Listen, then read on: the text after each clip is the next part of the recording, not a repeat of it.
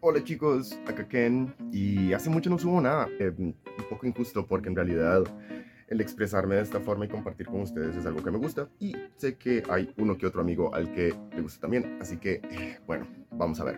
Yo creo que, y bueno, tal vez este es un mensaje para todos los compas hombres, creo que no estamos viendo ese famoso friend zone como deberíamos. Y si es algo que nosotros nos inventamos, dejémoslo bastante claro, pero lo estamos utilizando de la peor manera.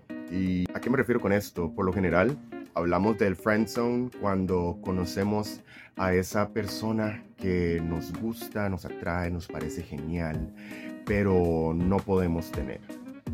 Y como no podemos tenerla, decidimos hacernos amigos de esa persona porque es mejor tener una amistad que no tener nada. Y secretamente estamos deseando estar con la persona e intentando convencerla de que somos esa persona que ha sido indicada desde el principio. Eh, de ahí nos victimizamos y nos enojamos cuando las cosas no salen como queremos. Lo peor es esa martirización, ¿verdad? Porque nos pusimos en esa posición en primer lugar. Es culpa nuestra. Nosotros decidimos presentarnos como amigos porque no vimos la posibilidad de presentarnos como una potencial pareja o un candidato a algo más que una amistad. Habiendo explicado esto, les cuento. Ya muchos saben, yo soy un my gay y tengo muchos amigos heterosexuales y mis mejores amigos son heterosexuales. El motivo por el cual tenemos una gran amistad es porque yo desde el principio dije, con esta persona no puedo ser más que un compa, pero es una persona excelente, tiene valores increíbles. Eh, entonces quiero seguir compartiendo con esta persona y sigamos siendo compas.